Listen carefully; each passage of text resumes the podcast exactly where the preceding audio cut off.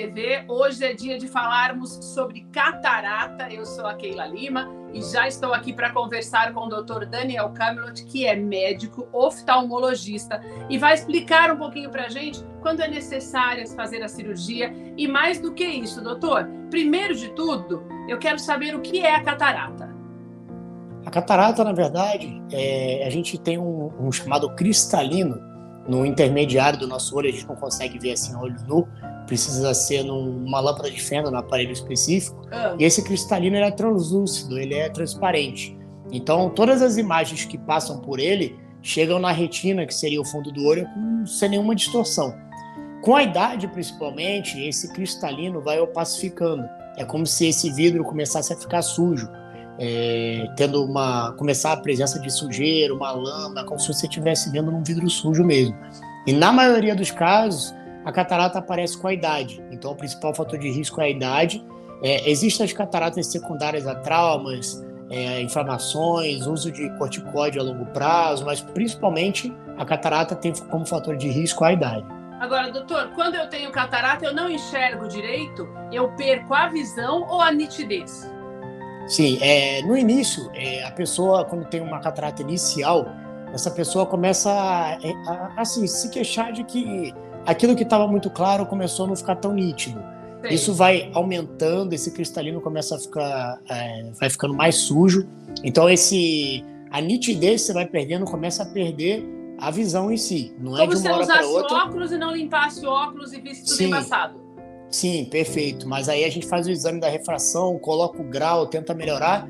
Mas é como se a gente trocasse o vidro do relógio, mas o ponteiro do relógio está com problema. A gente precisa é, resolver aquele vidro que está sujo, né? Então, é, a gente diz que progressivamente essa catarata vai evoluindo e essa pessoa vai perdendo a visão aos poucos.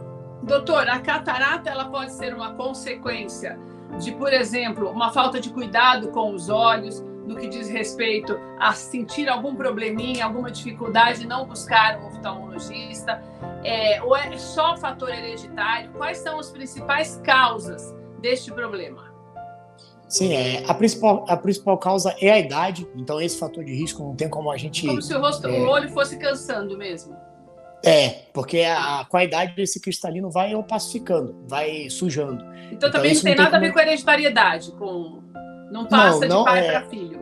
Não, porque assim, todo mundo vai ter com, tá. com o tempo. Então não é algo, uma, um problema só genético. É, todos vão ter, dependendo da idade. Mas quando é relacionado, como eu falei, à inflamação, algum uso de um corticóide a longo prazo, isso sim, vamos dizer assim, seria um descuido.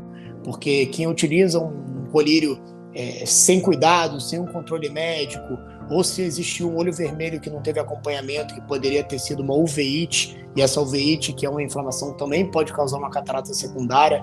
Então, tem fatores que podem causar a catarata secundária, que são controláveis, ou é, relacionada à idade, que nesse caso não seria controlável, que seria é, relacionada à idade que não tem como a gente controlar. Doutor, tem algumas doenças que têm umas manchas no olho, como se aquela mancha embaçasse a visão. Isso não é catarata. Catarata eu não consigo ver dessa maneira. Nem um sinalzinho Sim. dela. É, as manchas na visão, na maioria das vezes, podem ser a mosca volante, que seria um gel que preenche o olho, que seria mais no fundo, não, não nesse cristalino. Tá. Existem aquelas manchas que pegam a retina, como uma degeneração macular, é, edema macular relacionado à, idade, é, relacionado ao diabetes, retinopatia diabética, isso podem causar baixa visual e manchas na visão que não seria relacionado à catarata, seria uma, uma perda visual um pouco mais súbita. A catarata, na maioria dos casos, é bem mais lenta e progressiva. E doutor, quando é necessária a cirurgia?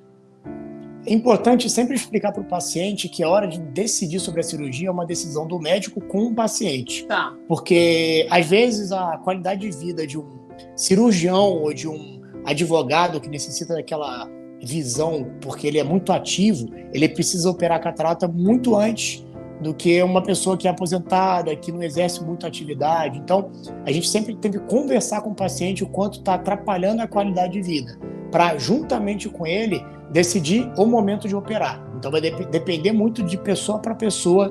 É, pode até ter a catarata, mas não atrapalhar essa pessoa. Então, a decisão de operar depende muito de uma decisão conjunta do médico com o paciente. Doutor, é uma cirurgia, uma cirurgia relativamente simples?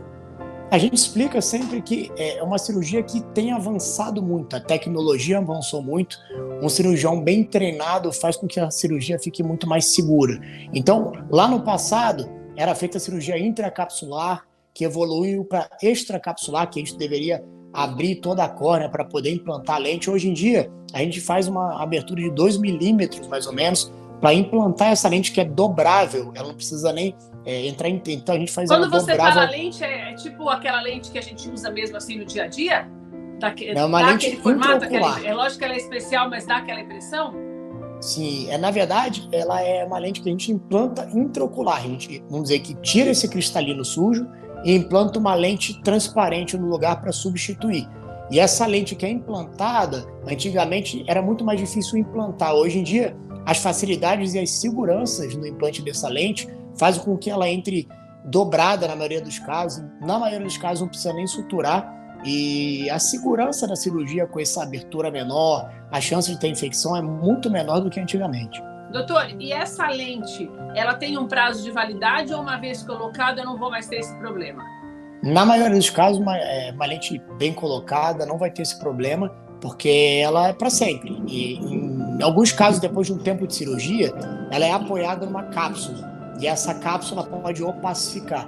Então, às vezes, é feito um laser, que a gente chama de capsulotomia, para fazer essa abertura nessa cápsula e, como a gente diz, polir essa cápsula para fazer essa pessoa enxergar melhor. Mas não, não seria necessário trocar a lente, é uma lente só que é implantada e, na maioria dos casos, é, é, é para a vida toda. Doutor, a gente que é leigo fica pensando, né? Você falando, mesmo a gente sem entender é, de medicina, a gente percebe que parece ser tão fácil. Por que, que algumas pessoas ficam cegas durante essa cirurgia? É, primeiro, o pré-operatório deve, ser, é, deve ser feito muito, muito cuidado, porque deve ser feito quantos de células que a pessoa tem nessa córnea, se tem segurança para a cirurgia, se ela tem algum problema na retina que deve ser tratado e protegido antes da cirurgia. Deve ser feito um pré-operatório muito bem feito para que a cirurgia não tenha nenhum problema. O intraoperatório, claro, depende muito se o paciente é automíope, se ela tem uma, um, algum padrão que dificulte essa cirurgia, isso é conversado com o paciente antes da cirurgia, e o pós-operatório deve ser feito com cuidado também, que às vezes você toma todo o cuidado, mas o paciente não tem o cuidado, ele vai coçar o olho, coloca a mão suja, é, sem querer bate a mão no olho, então tudo isso vai complicar, porque pode, além de sair do lugar, então depende muito do pré, do intra e do pós-operatório. Mas a cirurgia, na maioria dos casos, tem uma segurança muito grande. Quanto tempo de que eu, que eu já recebo alta depois de uma cirurgia como essa, doutor? Isso também depende muito de paciente para paciente, do quanto de cuidado ele vai ter. Mais ou menos duas semanas esse paciente já começa a voltar às atividades normais, claro, utilizando o colírio é, até o final, mas já pode começar a voltar à atividade normal mais ou menos numa média com duas semanas. Mas no hospital eu fico muito menos tempo, né, doutor? Não, na verdade, é, o paciente faz a cirurgia e vai embora. Assim, a maioria dos casos, você faz a cirurgia e vai embora no mesmo dia e voltaria para o pós-operatório no dia seguinte.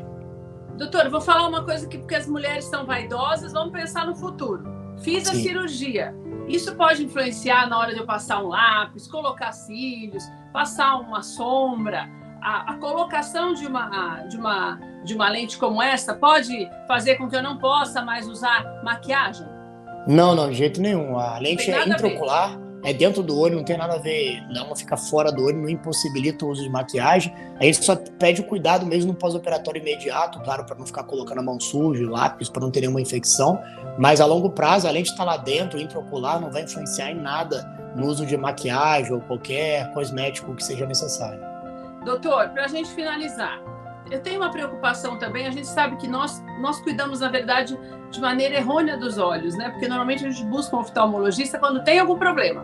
Não está enxergando direito, vai fazer uma consulta. E muitas vezes os pais fazem isso com as crianças também. Se a criança Sim. não apresenta nenhum problema, não faz um check-up dos olhos como nós, teoricamente, devemos fazer do restante do corpo. Este check-up é importante, mesmo que eu não sinta nenhuma dificuldade de visão, até nas crianças todos os anos? Sim, sem dúvida, é importante, desde o nascimento, é importante fazer aquele exame do reflexo vermelho, o teste do, do olhinho, para você ver se existe alguma opacidade, alguma catarata congênita. É, conforme ela vai crescendo, ela deve fazer exame todo ano, mesmo sem sintoma, porque antes dos sete anos, se ela tiver desvio ocular ou diferença de grau de olho para o outro, deve ser feito tampão ocular para estimular essa visão, que isso a gente só consegue até os sete anos de idade. Em muitos casos a criança não vai relatar porque o outro olho está enxergando. Os adultos devem passar né, também. Doutor? não percebe.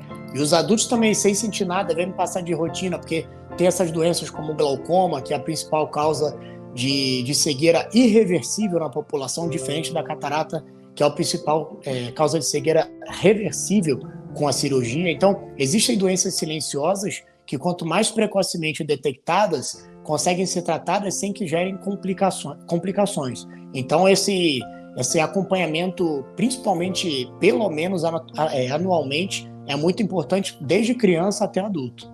Doutor, muito obrigada pela tua entrevista. Sempre um prazer conversar com você. Também quero agradecer você que está assistindo a gente. Só lembrando você que nós estamos sempre aqui no Doutor TV com novidades e com muitas informações, sempre com os melhores médicos, tá bom? Tchau, tchau. Tchau, tchau. Eu que agradeço a oportunidade e a entrevista. Obrigada, doutor. Obrigado a vocês.